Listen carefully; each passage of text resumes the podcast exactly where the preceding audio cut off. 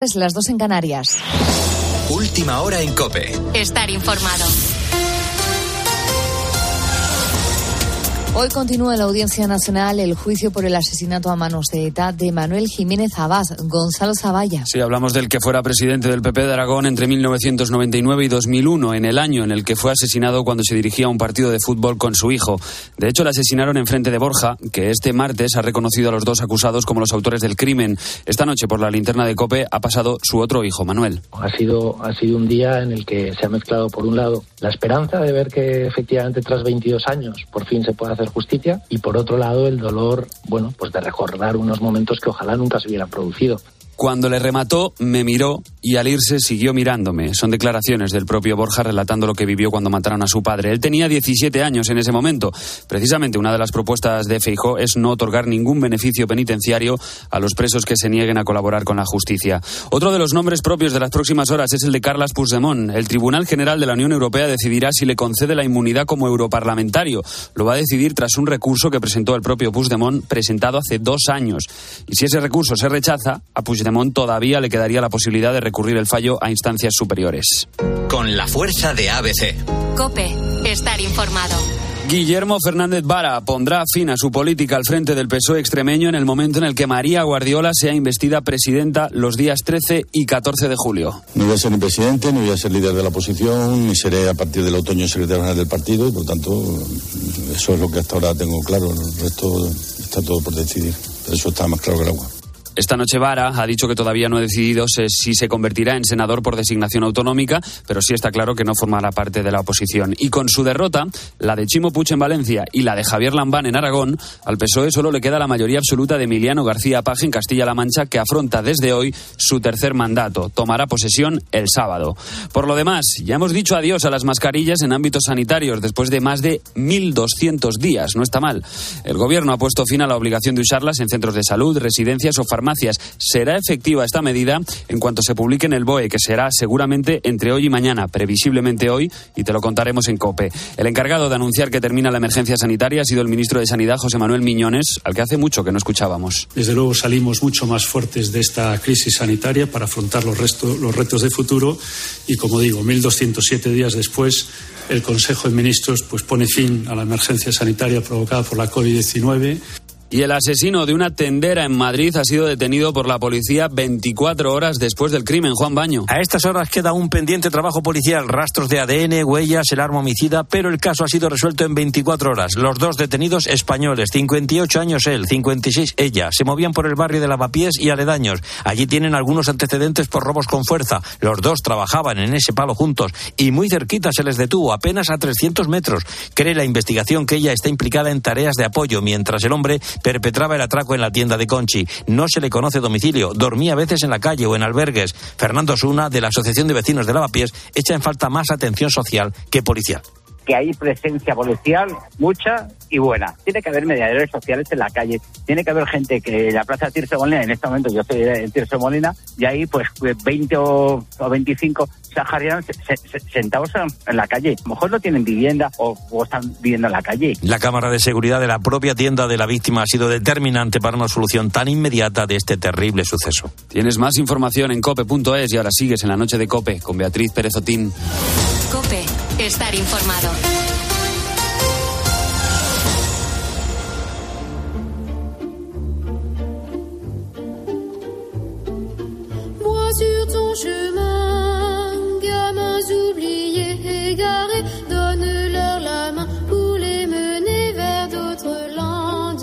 Beatriz Pérez Otín. La noche. Cope, estar informado.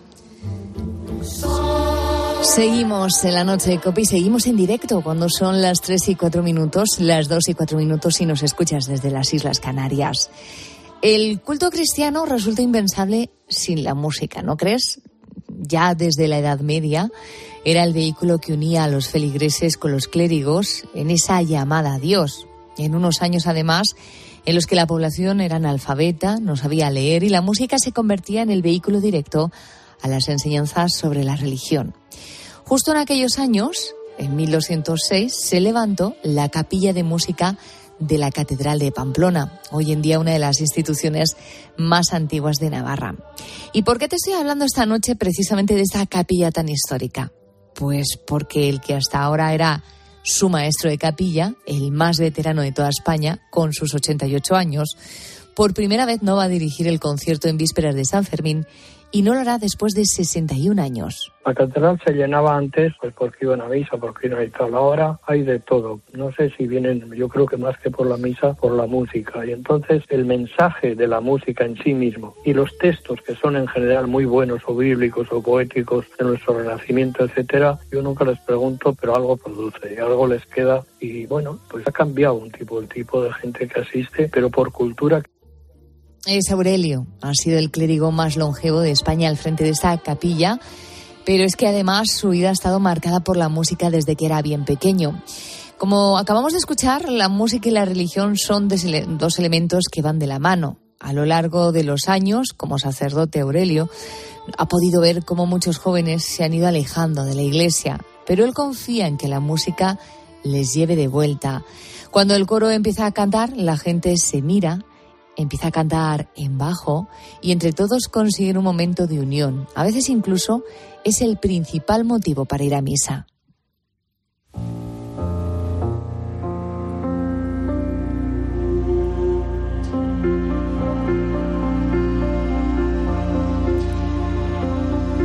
La relación de Aurelio con la música empezó en su pueblo, en Ituren, una pequeña localidad de apenas 500 habitantes. Allí cuando era un niño ya iba al colegio imitando y bailando al ritmo de los cencerros.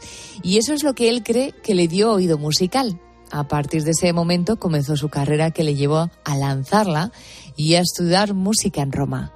Los cencerros fallaban rítmicamente y es una figura ancestral que es muy bonita, pero es muy educativa. Entonces, esa primera, vamos, la llegada a la música a través del ritmo puede ser educativo desde niño. Y luego, bueno, pasas allá mismo, ya empiezas con el organista local, luego pasas al seminario, luego en el conservatorio. Con una beca estuve en Roma tres años también, en la Piazza Navona, conozco todo eso.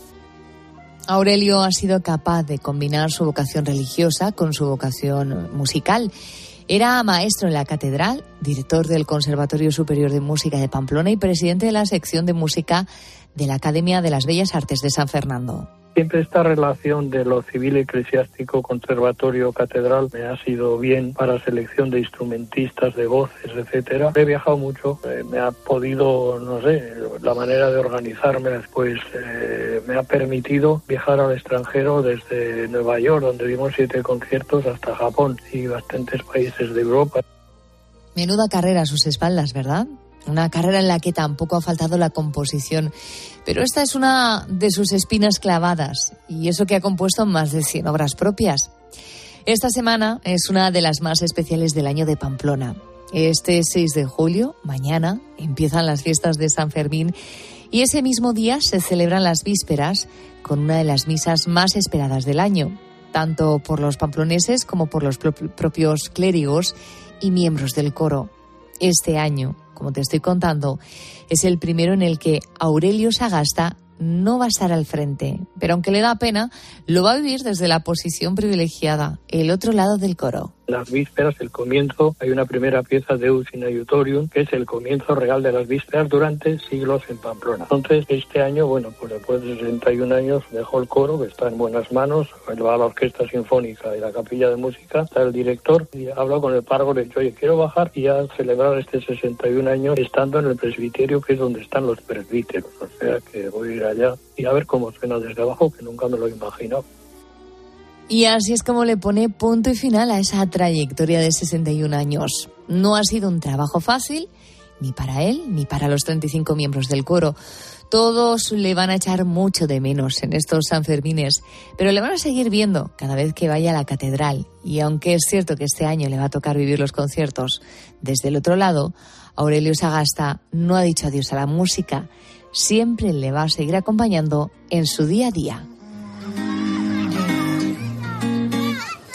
Found you looking at me with no words to say, staring at me. No, I don't know why I'm feeling so hopeless, so worthless, yeah. So stubborn, as far as we are concerned, I'm alright. I'm alright. It hurts me over and over. I know it's just not as hard as I think. Don't be shy and come with me. Maybe today I'll be calling you girl,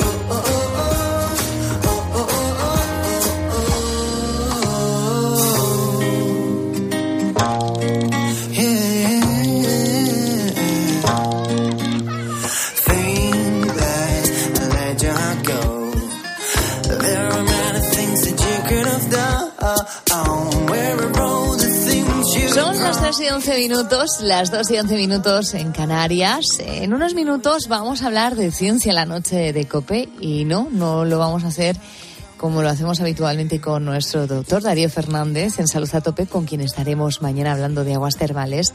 Esta noche nos visita un científico que viene a presentarnos su nuevo trabajo.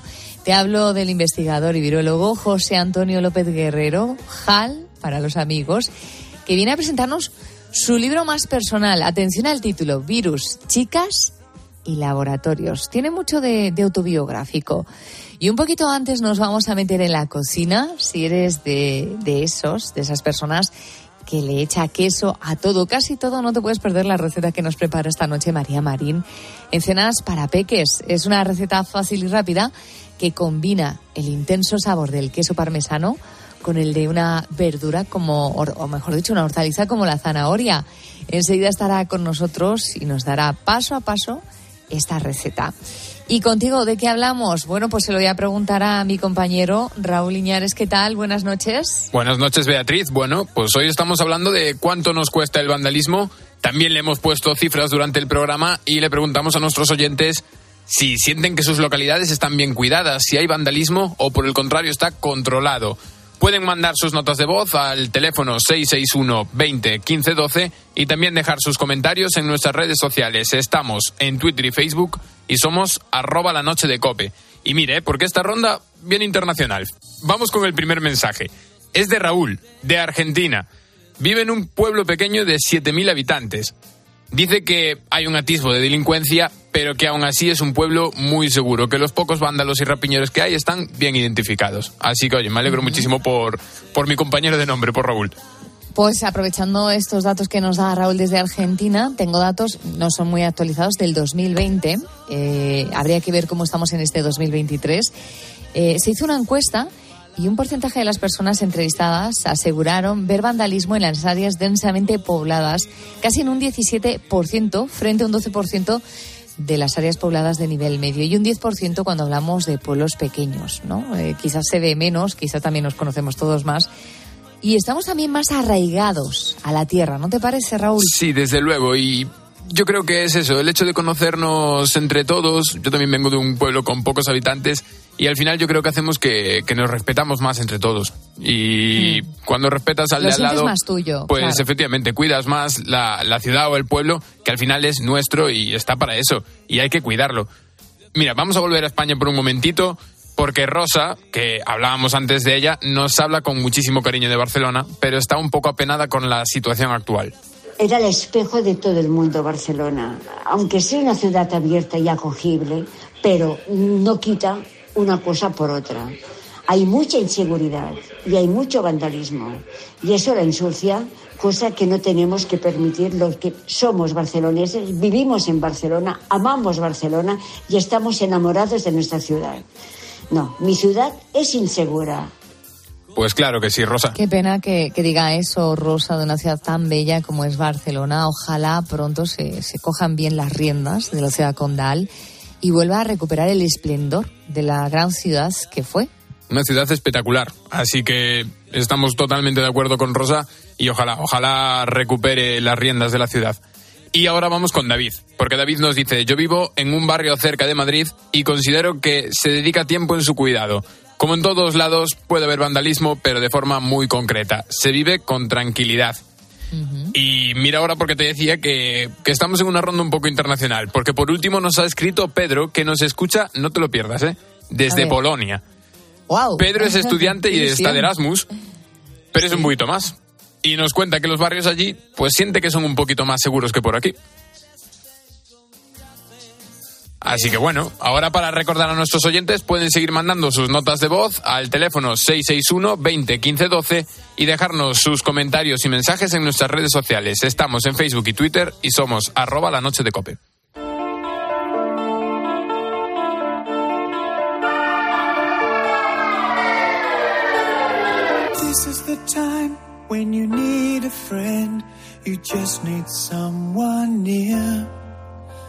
I'm not looking forward to the night I'll spend thinking of you when you're not here.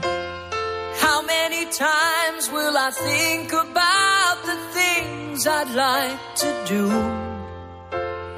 Always denied the right to live my life the way I want. I wanna share it with you.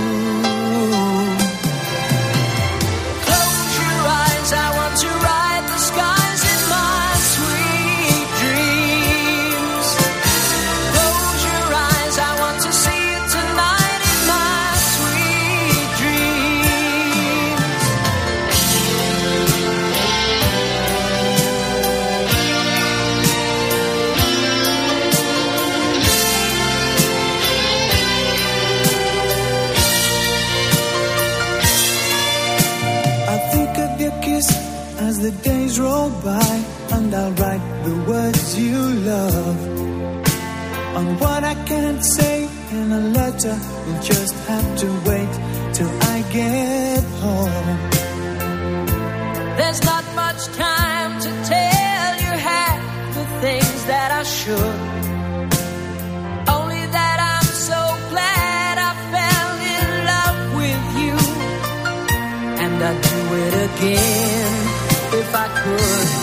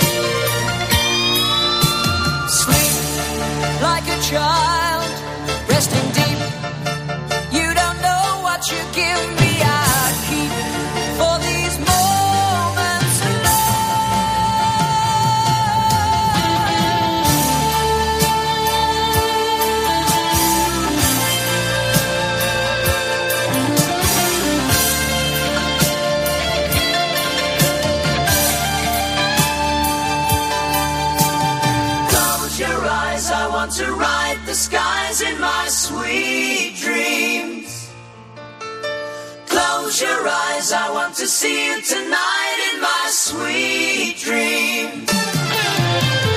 Close your eyes, I want to ride the skies in my sweet dreams. Close your eyes, I want to see you tonight in my sweet dreams. Beatriz Pérez Otín. La noche. Cope, estar informado. En algún momento de nuestra niñez hemos hecho cosas sin que se enteraran nuestros padres. Recuerda aquella escapada, que se nos hacía toda una aventura, algún lugar prohibido, entrar en algún sitio sin permiso. Ya sabes, cosas de niños. Pues bien, las escapadas de nuestro siguiente invitado entonces eran auténticas aventuras. Él no se iba al otro lado de la calle o a la otra punta de la ciudad como otros niños. Él se perdía en las montañas. Todo empezó en la montaña, como un brote de agua azul.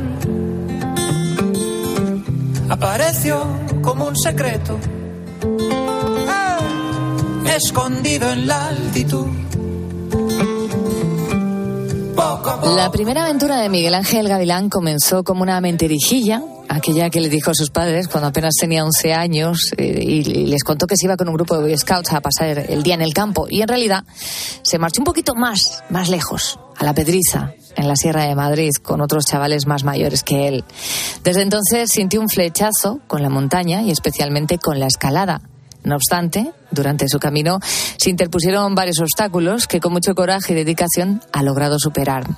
Ahora le vamos a ir conociendo poco a poco, pero antes vamos a empezar por el principio. Miguel Ángel, buenas noches. Lo primero saludar. ¿Qué tal? Buenas noches.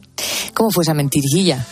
Pues yo creo que, que ha sido de las pocas que he tenido con, con mis padres, porque enseguida se me nota. Me, sí, ¿no?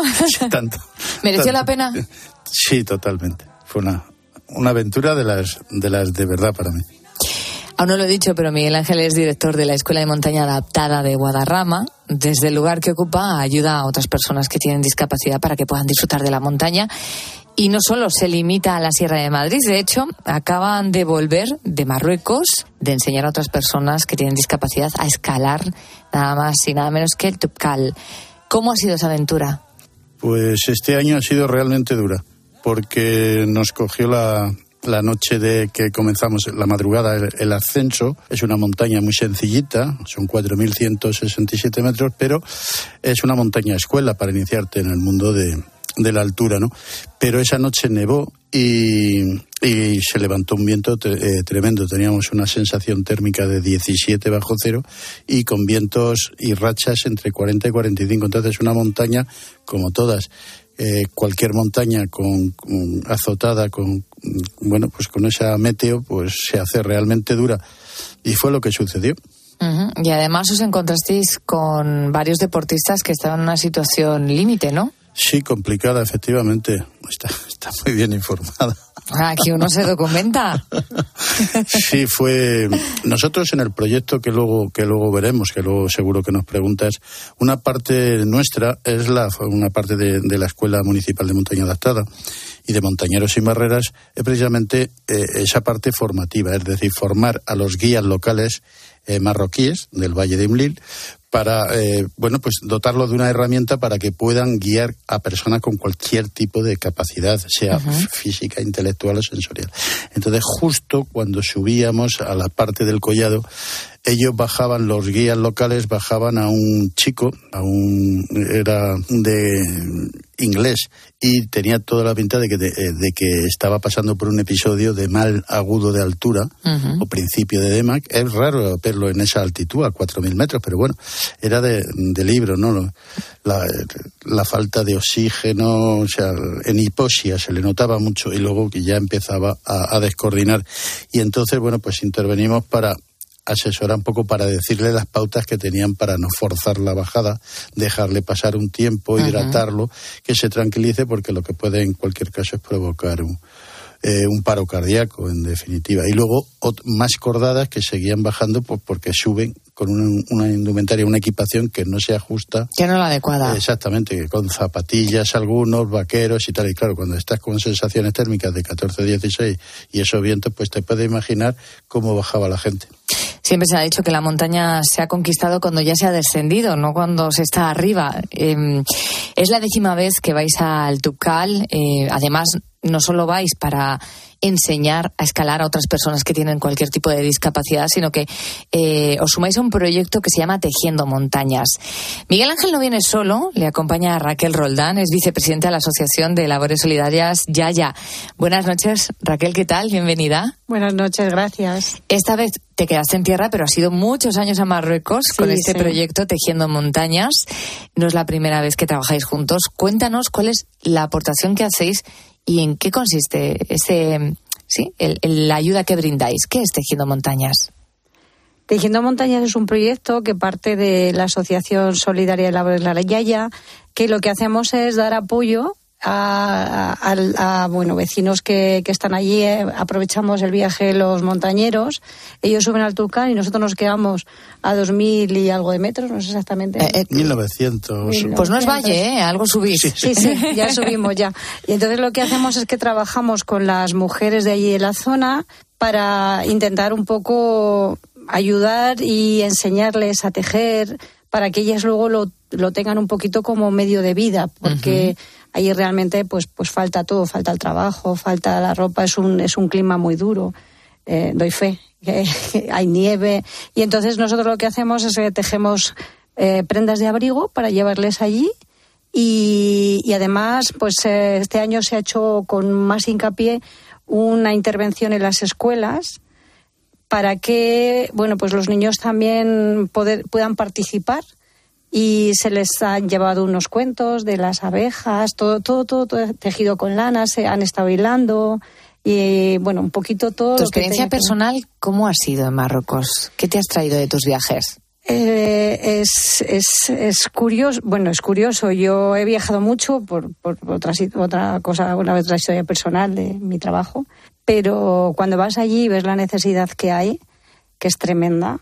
O sea, ves que, que los niños, eh, bueno, es muy curioso porque tienen un valle para 500 alumnos y una escuela mínima. Y entonces hay turnos. Unos van por la mañana, otros van por la tarde. Y pidieron que los pequeñitos de infantil fueran por la tarde por el tema del frío. Claro. Y hay unos que están de pie en la pared y otros están sentados. Entonces, cuando ves nuestras escuelas, que rebosa de todo, de material y, y que tenemos de todo, pero es que además mm, tienen muchas dificultades para todo. Entonces, el ir allí a, a asistirles, a ayudarles, a, a poderles llevar pues un poquito de, de lo que hacemos De nosotros. calor, Eso ¿no? es, eso es. Es muy grato. muy Miguel grato. Ángel. No, eh, te iba a comentar, eh, nosotros cuando, cuando bajamos, descendemos y cada vez que podemos, también hace- intentamos ayudar en la logística. La logística es muy sencilla y es nuestra mochila al servicio de ellas, nuestras mochilas, ya nos tienen preparadito las bolsas con, con los mitones, con los gorritos. Y luego, debido a que la población en el Valle de Unlil está muy dispersa, en mitad de la nada, en mitad de una ladera, ahí tienes un- una casita. Y ahí, pues entonces con la mochilita, tiqui, tiqui, tiqui, nos vamos con ellas, vamos todos. Pues y vamos haciendo re- senderismo solidario. y- sí, Puerta por puerta. y vamos re- eh, repartiendo. Entonces, a lo que, a lo que eh, iba a comentaros, ¿no? Eh, una de las veces que entrega la bolsa en mitad de la, repito, de la nada, con un frío, una casa en unas condiciones terroríficas, y le das a esa, a esa persona mayor, yo creo, creo que debía de ser la abuela. Pues yo me, yo eso no se me olvidará el resto de mi vida, porque me apretó las manos con una fuerza y se le, y, y se le, se, eh, se le escapó una lágrima y luego yo tuve que girar la cabeza para que no se me escapase a mí.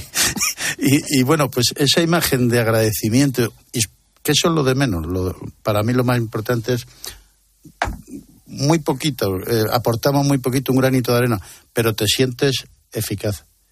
Yo me, me- me- Mm. Que me sumamos, sentí- ¿no? Que- Exactamente, porque las montañitas se hacen a base de granitos y, y ver a ellas con la dedicación to- en toda España tejiendo y tal, y luego poder contribuir, fíjate minim- mínimamente, porque el esfuerzo principal para mí lo hacen ellas, repartiendo material sanitario, la formación, tanto ellas como nosotros, es decir, es un ¿Cuántos suelen durar estos viajes? ¿15 días? No, cinco. ¿Cinco días? ¿En Hacemos cinco un- días? Madre subimos, mía. bajamos, repartimos. Somos, Sí. muy, somos muy rápidos. Y trabajáis todo el año para esos cinco días. Sí, hay un montón de tejedoras en, toda España que, bueno, pues nosotros lanzamos, hacemos un llamamiento, necesitamos bufandas, gorros. Y luego, por ejemplo, para dar apoyo a, esta- a- a esta- a estos niños en Marruecos, a estas personas, eh, claro, cogemos prendas muy concretas. Necesitamos calcetines, aunque vayan en chanclas, pero yo en calcetines. Necesitamos ponchos para, bueno, pues no equivocarnos en las tallas. Necesitamos muñequitos de apego, hacemos ositos de apego. Entonces, Los pulpitos también que dicen para los bebés, ¿no? entonces a las tejedoras le decimos necesitamos y entonces se saca todo el mundo las agujas y se pone ahí a tejer como una araña. Fijaos qué detalle el año, hace, sí, el año pasado, del Valle de Arán, bueno, por lo que son las redes sociales y se agradece una barbaridad en este aspecto, nos mandó un club más de 60 equipos de gorotés de todo tipo, o sea, de tallas desde pequeñitos a tallas de adulto. Y entonces el año pasado, pues eh, con la asociación IAYA hicimos un reparto, mitad de equipo lo mandamos a, un, a la isla esta en, en Italia, en Lampedusa, puede ser, donde el campo de refugiados. Lampedusa, sí. Lampedusa. Y luego parte del equipo nos lo llevamos para los guías que trabajan y, y- y, bueno, tiene que ver la gente, se echaría la mano a la cabeza con qué medios trabajan, qué botas. Cuando nosotros llevamos botas de 300 o 400 euros, pues ellos van con botas de, en fin, lo que sería de 30 o 40 euros en el mejor de los casos o en zapatillas subiendo. Entonces, también de- desde nuestra la gente nos manda equipo y nosotros también lo trasladamos. Todo todo lo que nos da la gente trasla- lo trasladamos al valle y, y bueno pues eh, es un proyecto muy chiquitito pero pero para mí es que es una Sois pasada. dos personas solidarias que en un momento dado se encuentran en el camino, cada uno tiene con sus grupos distintos proyectos, pues seguiremos tejiendo montañas, seguiremos ayudando a otras personas a descubrir el gusto y el amor por la montaña y a darles también calidad y calor a través de, de esos tejidos que con tanto cariño, pues con esas agujas van nuestras tejedoras y tejedores haciendo, como decía, próximo destino Pakistán. Gracias a los dos, Raquel, Miguel Gracias a Ángel, por este ratito de la madrugada y por vuestro trabajo. a vosotros Muchas gracias. muchas gracias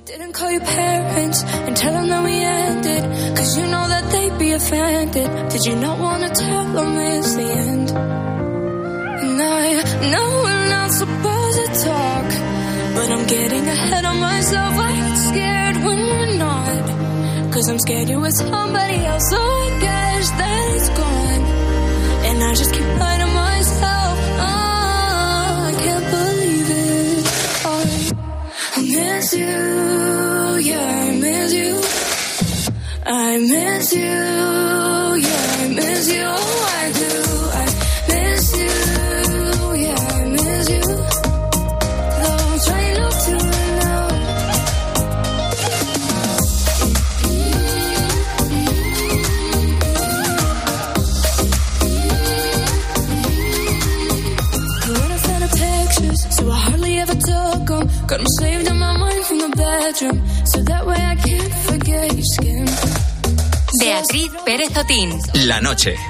Cope, estar informado. Uno de los espacios que más nos gusta en la noche de Cope es el que le dedicamos a la cocina. Y ya sabes que aquí en la noche de Cope siempre buscamos cocina saludable y además que guste a todos los miembros de la familia, incluso los más pequeños, que ya sabes que suelen ser reticentes a las verduras y algún que otro adulto también.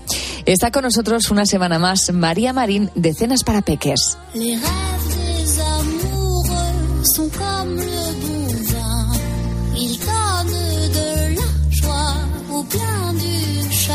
Affaibli par la faim, je suis malheureux. ¿Y cuál es nuestro objetivo en la noche de Cope? Que cada vez comas más sano, más verdura y que te cueste menos. De eso se encarga María Marín, que hace siempre pues, e- el ensayo-error en casa con sus hijos, que son los conejillos de Indias. Esta semana vamos a descubrir una nueva receta en la que vamos a mezclar la zanahoria con el queso parmesano y va a darnos una combinación jugosa por dentro y crujiente por fuera. María, ¿qué tal? Buenas noches. Muy buenas noches, Beatriz. Encantada de volver a estar con vosotros una semana más. Me encanta que me des recetas con zanahorias porque, fíjate, es una verdura que me gusta mucho y en cambio como las tienes que comprar en bolsas tan grandes eh, y duran tan poco, enseguida se me echan a perder. Así que cuantas más recetas tengamos de zanahorias, muchísimo mejor. Cuéntanos un poco, ¿ha calado estas zanahorias con parmesano en casa o no? Han gustado, han gustado y he tenido que repetir en varias ocasiones. Además es que me parece que es un comodín perfecto para cualquier acompañamiento, porque a veces tenemos muy claro cómo hacer un pescado, una carne, pero ya todos nos hemos aprendido la lección, eso espero, de que las verduras tienen que ser las protagonistas en nuestra alimentación diaria y en cada plato. Entonces, eh, puede ser una ocasión perfecta para tener una buena ración de estas zanahorias y que tienes una pechuga de pollo, pues la acompañas de las zanahorias y así tienes tu ración de verduras. Fantástico. Bueno, pues está claro que necesitamos parmesano y zanahorias. ¿Algo más? Sí, como siempre, ya sabéis que a mí no me gusta abusar de la sal y siempre le damos un toque especiado a nuestras recetas para que queden más sabrosas. En este caso, yo os pon- pongo algunas, pero puede ser completamente al gusto y son muy habituales. Por ejemplo, perejil picado, ya sea fresco o seco, Podéis, si es fresco, pues va a tener más sabor un poquito más intenso. Podéis utilizar ajo en polvo, un poquito de cebollita en polvo. Si te gusta, por ejemplo, un poquito de pimentón, le va a dar un color más rojizo y más oscurito al resultado final, pimentón dulce. Entonces puedes seguir incluso variando con las especias para modificar la receta. Orégano también le puede venir muy bien. Entonces lo que tenemos que hacer es bañar las zanahorias e impregnarlas bien en esa mezcla de especias que hayamos elegido con un poquito, unas dos, tres cucharadas de aceite de oliva virgen extra, ¿vale? Son tiras pequeñas, ¿no? Como si fueran fingers de pollo. Cuéntame un poquito cómo las vamos a preparar y más o menos lo que calculas por ración. Bueno, no tan pequeñitas porque la clave está en que luego se rebocen bien y queden eh, como la parte cubierta por encima con nuestro parmesano. Entonces, eh, sí es cierto que las eh, mm, zanahorias no van a estar cocidas. Vamos a partir, por eso la receta es muy fácil, porque están crudas. Entonces, como es una verdura que es muy dura, no absorbe aquello con lo que lo queremos rebozar y nos puede costar un poquito. De ahí que la clave va a ser simplemente coger la zanahoria, la pelas y la vamos a dividir en dos eh, a lo largo. Entonces, esas dos mitades van a ser las que van a constituir nuestros palitos de zanahoria. Según los que seamos en casa, hacemos más o menos, pero ya verás que vuelan, así que tira a lo, a lo grande. Unas seis zanahorias, por ejemplo, ¿vale? Y las vamos a partir, pelar y partir longitudinalmente. Las mezclamos en nuestra mezcla. Aceite de oliva virgen extra y todas nuestras especias que se impregnen bien. Y el toque final, como ellas están mojaditas, ahora sí se va a adherir un poquito nuestro queso. Sí que os recomiendo un queso intenso, como he propuesto yo, el parmesano, rallado o en polvo, si es en polvo mejor, porque vas a conseguir que se adhiera con más facilidad a nuestras zanahorias. Entonces las rebozamos y las ponemos en papel de hornear, ¿vale? ¿Y cuánto tiempo lo tenemos que tener en el horno? Bueno, yo ya sabéis que os propongo o bien en el horno, calculad unos 20 minutos a 200 grados, seguro que a lo mejor diréis, oye, es que no están del todo hechas, se pueden comer al dente, la, la zanahoria es una verdura que te la puedes comer cruda, entonces no queremos que quede cocida y que se nos desmenuce, va a quedar pues tiernecita, pero como hemos dicho, jugosa por dentro, pero luego por fuera, gracias a ese toque de parmesano, va a tener un toque crujiente, pero que no quedan cocidas del todo, ¿vale? Quedan un poquito al dente. Y bien, si tienes freidora de aire, ya sabes que se reduce el tiempo a la mitad, ¿vale?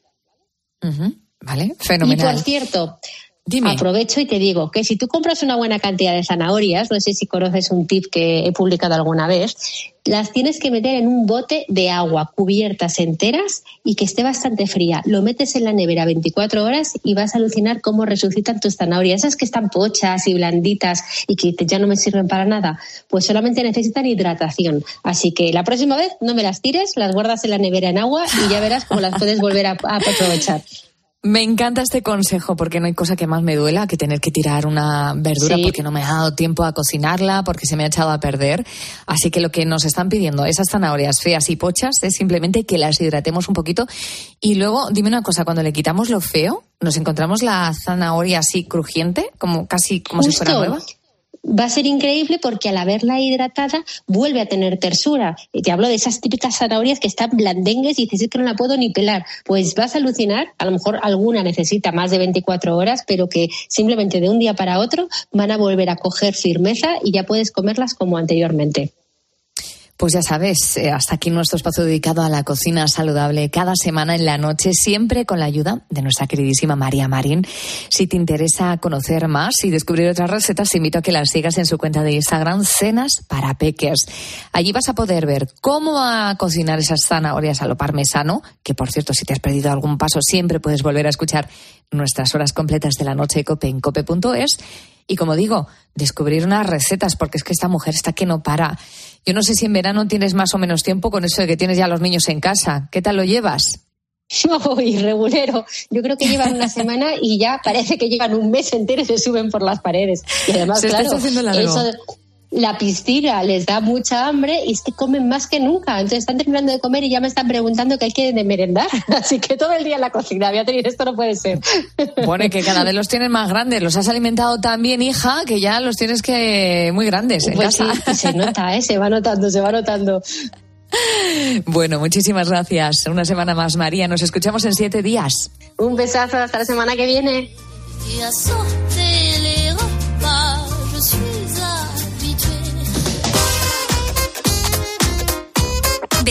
Pérez Otín. La noche. Cope, estar informado.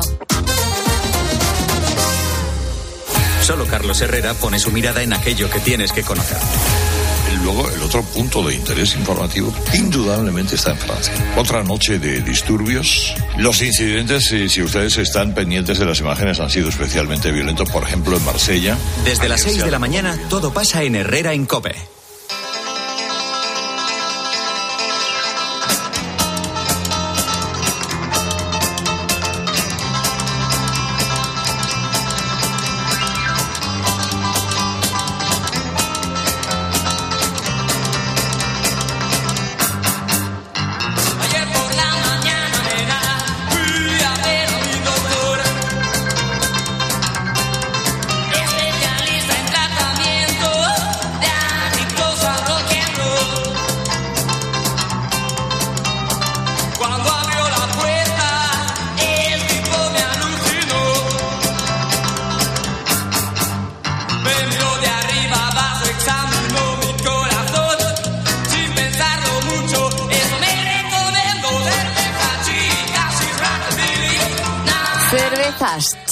Y rockabilly. Así es como se titula esta receta musical de los rebeldes y que me sirve para presentarte a nuestro siguiente invitado en la noche. No, no es un rockero convencional, al menos de los que se viste con cuero, con camisetas negras y que va con guitarra en mano. Más bien suele vestirse con bata blanca y se defiende en los laboratorios como el guitarrista Satriani lo hace en los escenarios. Su nombre es José Antonio López Guerrero, más conocido por todos como HAL, es investigador en campos como el de la inmunovirología, la oncovirología y la neurovirología y acaba de publicar el libro Virus, Chicas y Laboratorios. HAL, muy buenas noches, ¿qué tal estás? Hola, muy buena madrugada. Pues aquí encantado de estar con vosotros. Y nada, nada, ¿qué, qué- más hubiera querido yo que tener ritmo para, para el rock and roll o el rockabilly? Pero bueno, por lo menos en los laboratorios sí, sí bailo algo de vez en cuando. Hal, esta no es la primera vez que escribes un libro, de hecho has publicado 10 obras aproximadamente, pero seguro nunca uno tan personal y tan emocional como este.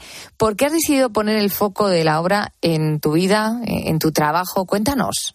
Pues buena pregunta. La verdad es que me preguntan mucho que por qué a estas alturas eh, una obra autobiográfica. Y yo digo que no, que no es autobiográfica, que hablo de lo que yo sé hablar, de divulgación científica, pero desde un punto muy intimista, eh, íntimo. Hablo de, de- no de mis memorias, pero sí hablo de memorias que, que tengo sobre mi pasado, mi vida en Alemania como migrante, después como investigador, en fin, en- de, la, de la política científica. Y es el libro que siempre quise escribir. Cuando regresé de Alemania, de mi segundo postdoctoral en Heidelberg, como oncovirólogo, pues quise escribir un libro donde reflejara las diferencias de, un emigrante de la Ale- Alemania profunda, medio, medio eh, racista o xenófoba de los años 70, con la Alemania abierta de investigación e- y de estudios en Heidelberg. Pero, eh, como bien comentabas, eh, me reclamaron un primer libro de divulgación sobre transgénicos y a ese lle- llegaron una, más de una docena de nuevos libros. Y ahora, después de la pandemia, pues he considerado, bueno, que pues, para bien o para mal, mi nombre, pues parece que dice algo en algunos sectores de la sociedad, pues que era buen momento de, contar algo más de mí. Ah, eh, tu libro, además, empieza con una frase que me parece maravillosa, que deberíamos grabarnos a fuego y que dice lo siguiente. Un país no investiga por ser rico, sino que es rico porque investiga. Pero claro, si un país no tiene riqueza, o mejor dicho, no quiere usar su riqueza, la que tiene, ¿cómo puede investigar?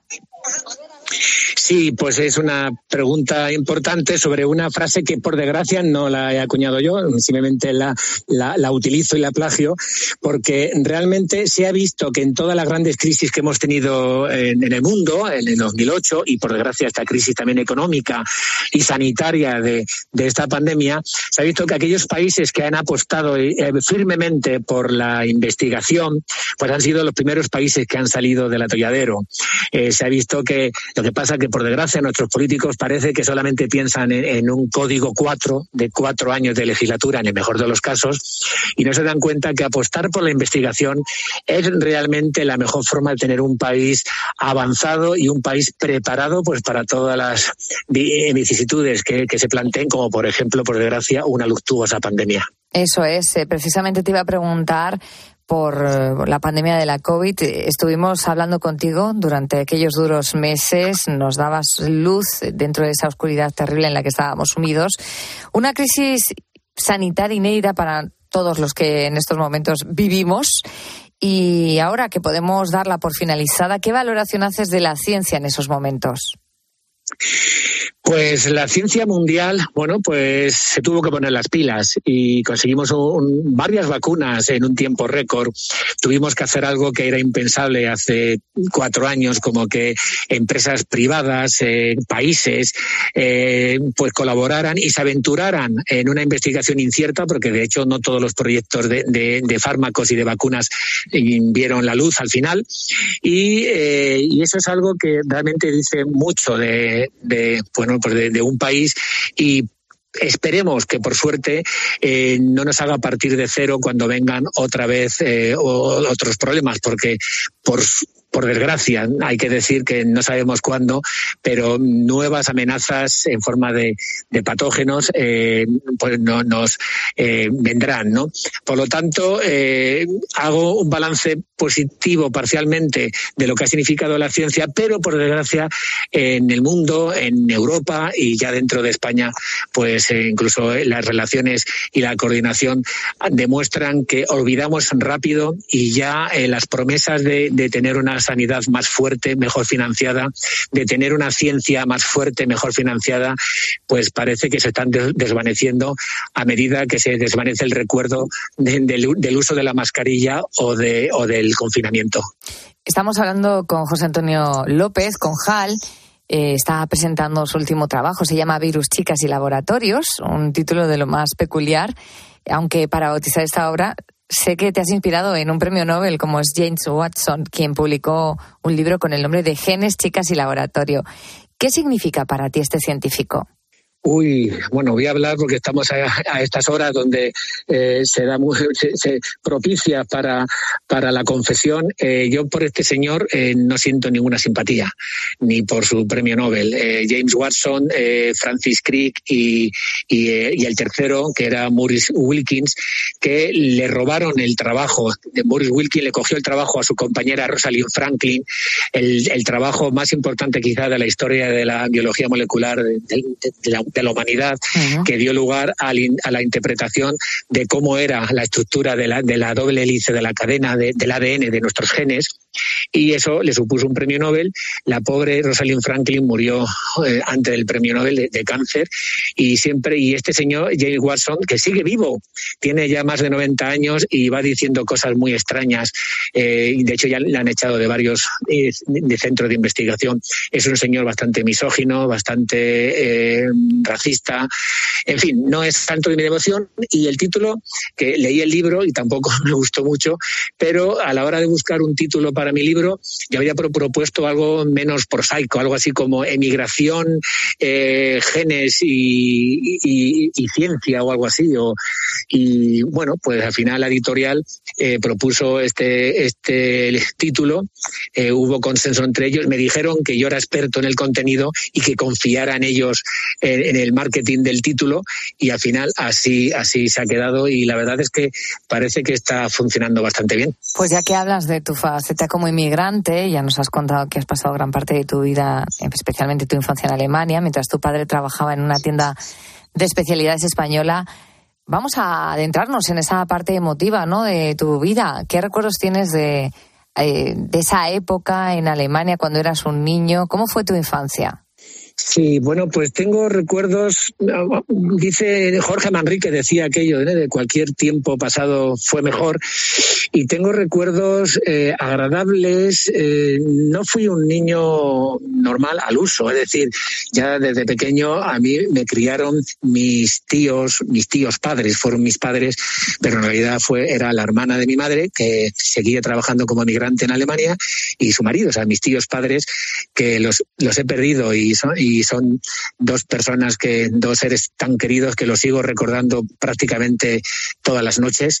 Y, y bueno, y en un momento determinado, pues mis inquietudes eh, por conocer, por ampliar mi conocimiento en idiomas, en, en mundo, me llevaron a la Alemania, como digo, de, de, de principios de los años 70 con mi madre biológica. Uh -huh. Y ahí estuve hasta los 16 años trabajando en una tienda, en una tienda muy alemana que se llamaba Antonio Antonio el Murciano, Spanish Specialiteten, pues ahí estuve trabajando. Y, y lo recuerdo, bueno, pues era un niño que trabajaba, por la mañana iba al colegio alemán, por las tardes al colegio español y entre tanto, pues trabajaba pues para Antonio el Murciano. Y aún así lo recuerdo con mucha, con mucho amor, con, con mucha nostalgia. Mis compañeros de esa época, que algunos de ellos todavía tengo eh, un guardo cariño y contacto. Y, y ahí estuve, me volví ya con, con 16 ya para terminar eh, BUP y COU aquí en España. Y la verdad es que, bueno, que muchos de mis amigos me llaman el alemán, porque sí considero que parte de patria, no sé si chica o grande, en Alemania sigo sintiendo, de forma que cada año tengo que volver un par de veces allí, a- como, como Drácula con la, con la tierra de, de Transilvania, ¿no? A sentir un poquito lo que fue mi infancia, pues digamos, una infancia especial. Esa nostalgia, ¿no? Que seguimos teniendo todos y especialmente cuantos más años cumplimos. Eh, no quiero despedirme de ti sin hablar de la otra pata del libro, ¿no? De, de las chicas, porque también hablas de las relaciones sentimentales que has tenido en tu vida después de haber pasado por diferentes parejas, procesos matrimoniales, varios hijos. ¿Cómo ves el amor? Pues el amor, bueno, pues el amor es, va en el título del libro. Ese chicas, yo no, yo, yo no tenía muy claro que tenía que ver la luz, ese, ese nombre, ¿no? Parece que algunos me, me hablaban que quizás no era lo más apropiado para ya un señor ya con tanta profesión y, y pasado más que futuro. Pero bueno, en realidad pues mi mujer eh, actual, mi mujer es mi chica y, yo soy su chico y, y- es un término bastante coloquial que no pretende ni despreciar ni desde luego eh, ofender a nadie.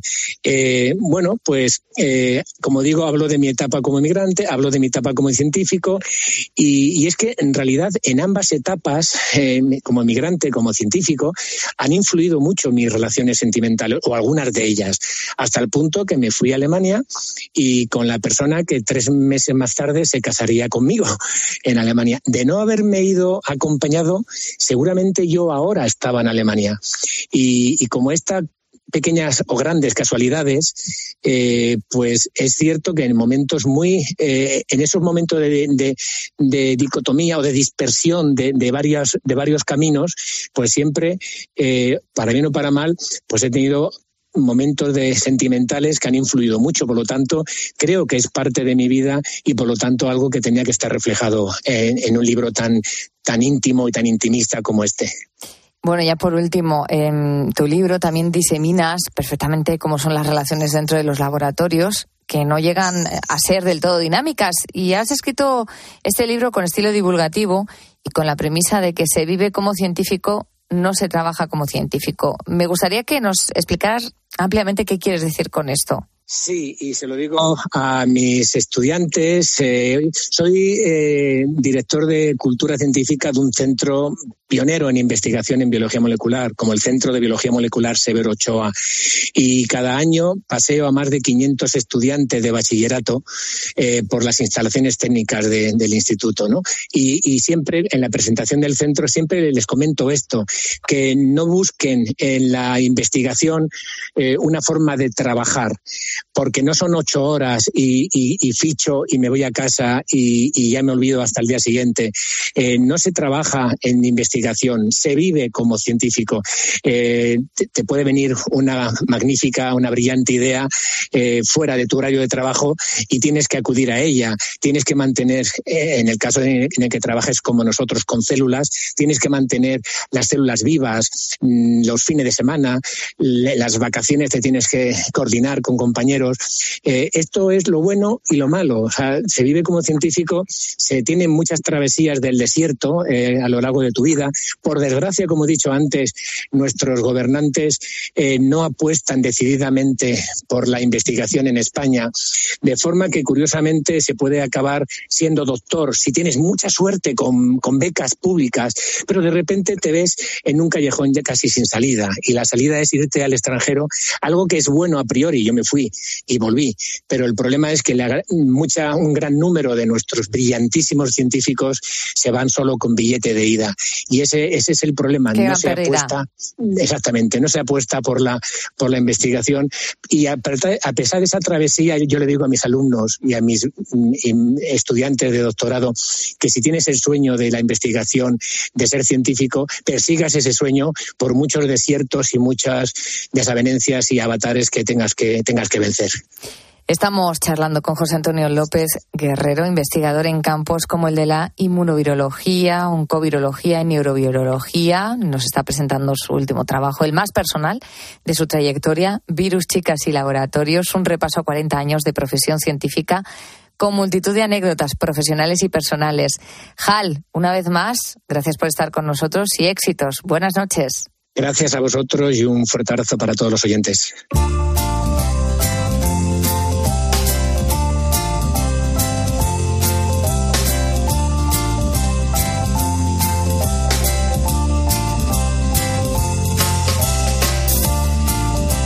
Escuchas la noche. Con Beatriz Pérez Otín.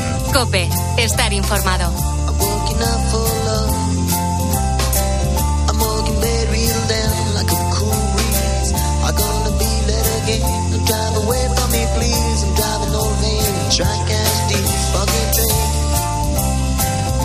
Estamos ya muy cerquita de las 4 de la madrugada, a las 3 en Canarias. Llevamos toda la noche hablando precisamente de cómo el vandalismo está dibujando nuestros pueblos y nuestras ciudades. Fíjate que he leído que España es uno de los países más seguros del mundo, según el Global Peace Index del 2022. Nos situaba eh, como el país número 29 de un total de 163 en términos de seguridad. Aún así, tenemos mucho que mejorar en cuanto a violencia callejera y vandalismo. Durante toda la noche estáis compartiendo, pues bueno, cómo son vuestros pueblos, si se tiene o no controlado el vandalismo y como sabes, a mí me encanta que seáis vosotros quienes pongáis el broche de oro al programa. Así que vamos a escuchar Raúl Iñares, buenas noches, a los últimos buitos. Buenas noches, Beatriz. Pues así es. Han estado respondiendo durante toda la noche nuestros oyentes a estas preguntas. Y es que, aunque sea a pequeña escala, quizás todos los lugares de nuestro país puedan sufrir ese vandalismo. Y no es lo mismo vivir en una gran ciudad que en un lugar más reservado. Mira, por ejemplo, Ángel nos cuenta, vivir en un pueblo muy pequeñito, con menos de 800 habitantes, siempre tiene sus ventajas. Tranquilidad elevada al infinito. Así que, enhorabuena, Ángel. Qué bien, qué suerte. Porque se, Sí. se tiene que vivir fenomenal en uno de esos pueblos. Y también lo mismo le pasa a José Antonio, de un pueblito de Zamora. Y mira qué es lo que pide Antonio.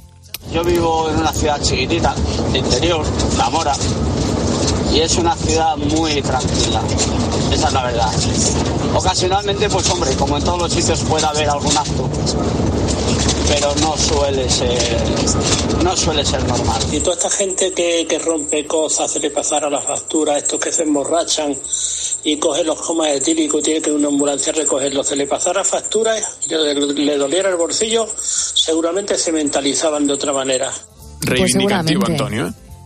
Claro, es que muchas veces sí te multan, pero a veces esas multas no se llegan a pagar porque es tanta la cantidad de dinero. O a lo mejor, si es un menor el que ha cometido ese acto de vandalismo, le toca pagar al padre. Y total, que al menor, de alguna manera, pues tampoco le influye demasiado. Hay amigos, si nos tocaran de verdad eh, el bolsillo, yo creo que. Mucho cambiaría la historia. ¿no? Sí, eso Mucho es. cambiaría la historia. Y mira, también nos llegaron mensajes a Facebook. Asunción Domínguez nos comentó que en Santiago, al aumentar el turismo, se están viendo problemas y actos de vandalismo. Nos da algún ejemplo. Que un turista eh, ayer se subió a las estatuas de la Puerta Santa en la catedral, poniéndolas en peligro. Y en la Plaza del Obradoiro también se han realizado pinturas, pintadas, perdón, en el suelo. O sea que qué triste que, que esto pase. Y esto nos dice José Domínguez desde las Islas Canarias. Vandalismo como tal, no. Lo único sí es que cuando hay temporada de, de aguacate y temporadas de, de fruta, pues este, había cierto vandalismo. Pero ahora, hoy en día, no. Además, le preguntamos a José Domínguez qué tipo de vandalismo se veía en esa temporada de frutas y nos comentó lo siguiente. Cuando está la temporada de aguacate o la temporada de, de plátano, pues se, se roban a la- las frutas, pues. Pero ya aquí en Tenerife y en la Gran Canaria adoptaron una medida de que cuando está en temporadas de aguacate tiene que llevar una factura para vender la fruta. Y si no la tienes, pues lamentablemente te quitan eh, la fruta, pues la- lo que estás vendiendo. Así que me alegro mucho por José Domínguez de que ahí sí que se haya podido solucionar al menos este problema. Bueno, pues estos son algunos de los mensajes que nos habéis dejado a lo largo de la noche. Nosotros, como siempre, nos sentimos infinitamente agradecidos de vuestra generosidad y de que nos dejéis formar parte de vuestra vida en la noche. Raúl, muchísimas gracias por esta segunda fantástica madrugada a tu lado. ¿Qué tal? ¿Cómo lo llevas esto del cambio de horario? Yo estoy contentísimo de estar aquí con vosotros y de estar recibiendo los mensajes de nuestros oyentes. Así que Beatriz, encantado y a por la tercera y a por la cuarta y a por todas las que quedan. Fantástico. Bueno, pues que descanses. Ese merecido descanso es el que llega ahora a partir de las 4. No dejamos a los oyentes solitos. La radio nunca para, la radio continúa. Ahora nos ponemos en manos de todos los ponedores. Enseguida Carlos Moreno, el pulpo y todo su equipo. Gracias.